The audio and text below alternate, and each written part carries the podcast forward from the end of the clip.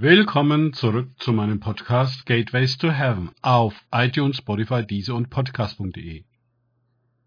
Mein Name ist Markus Herbert und mein Thema heute ist Widerstände überwinden. Weiter geht es in diesem Podcast mit Lukas 8, 54 bis 55 aus den Tagesgedanken meines Freundes Frank Krause. Als er aber alle hinausgetrieben hatte, ergriff er sie bei der Hand und rief, Kind, steh auf!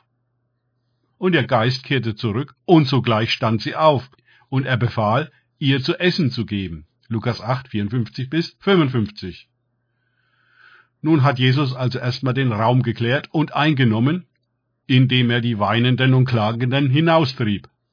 Er konnte ihre Ablenkung und Infragestellung seiner Glaubensmaßnahmen nicht gebrauchen.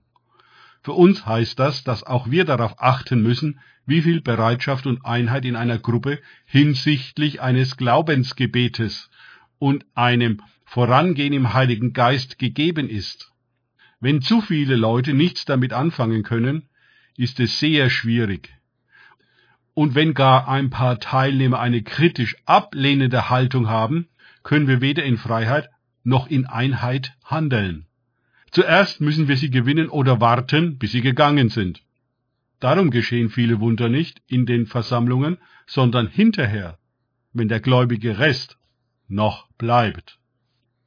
Wieder arbeitet Jesu mit Berührung und mit dem Befehl, Kind, steh auf.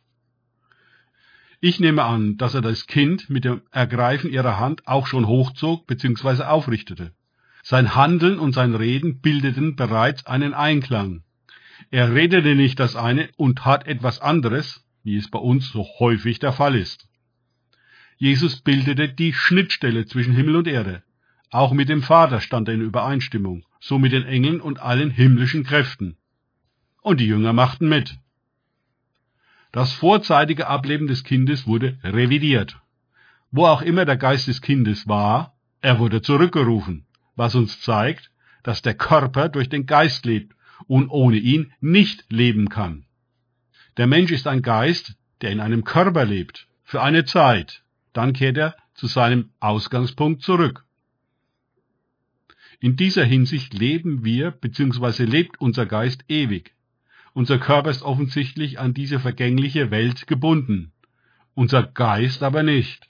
Das wirft sehr viele Fragen auf, vor allem die, wie wir wohl leben würden, wenn wir uns weniger am physischen und materiellen und mehr am Geist orientieren würden. Das Kind kam zu sich und stand auf. Was mag es wohl gedacht haben? Wer war dieser Mann, der ihre Hand hielt? Und die anderen, die mit ihm um ihr Bett herstanden? Hatte es Jesus zuvor im Geist erkannt? Sind wir geistlich motiviert und orientiert? Auf Gott ausgerichtet und in Einheit mit ihm, dann sehen wir die Wirklichkeit ganz anders, als es unsere physische Augen tun. Wir schauen durch den Schleier der natürlichen Welt hindurch auf die dahinterliegende, größere und unsichtbare Wirklichkeit. Wir erleben, dass sie so unsichtbar gar nicht ist, da unsere geistliche Wahrnehmung zunimmt und wir mit erleuchteten Augen des Herzens beginnen, über die sichtbaren Gegebenheiten hinaus zu sehen. Unsere Wahrnehmung wird umfassender, ganzheitlicher und mehrdimensional. Aber wie die Weinenden im Haus des Synagogenvorstehers Jairus diese Realität nicht erkennen konnten und gebunden waren auf die eine irdische, vergängliche Ebene und nicht verstehen konnten, was Jesus da sagte und tat, um den Geist des Mädchens zurückzuholen, so werden auch unsere Leute kaum begreifen, was mit uns los ist warum wir so reden und handeln, wie wir es tun. Es wird ihnen lächerlich sein, denn ein Mensch, der Gottes Geist nicht hat, lehnt ab, was von Gottes Geist kommt. Er hält es für Unsinn und ist nicht in der Lage, es zu verstehen, weil ihm ohne den Geist Gottes das nötige Urteilsvermögen fehlt. Wer hingegen den Geist Gottes hat, ist imstande, über all diese Dinge angemessen zu urteilen, während er selbst von niemanden, der Gottes Geist nicht hat, zutreffend beurteilt werden kann. 1. Korinther 2, 14 bis 15 aus der neuen Genfer Übersetzung. Um gegen all die irdischen, menschlichen und fleischlichen Widerstände anzukommen, müssen wir auf das Ergebnis schauen, das wir erzielen wollen. Ist das Kind erst einmal wiedergeholt und erweckt, ja dann wendet sich das Blatt und wir triumphieren, während die anderen fassungslos sind. Dann sehen unsere natürlichen Augen, was unsere geistlichen Augen schon vorher gesehen haben.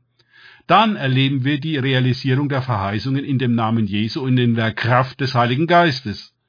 Dann, und nur dann, haben wir den Dienst des neuen Bundes, siehe 2. Korinther 3, 4 bis 6, getan. Danke fürs Zuhören. Denkt bitte immer daran, kenne ich es oder kann ich es im Sinne von erlebe ich es. Erst sich auf Gott und Begegnungen mit ihm einlassen, bringt wahres Leben und die Kraft des Heiligen Geistes. Gott segne euch und wir hören uns wieder.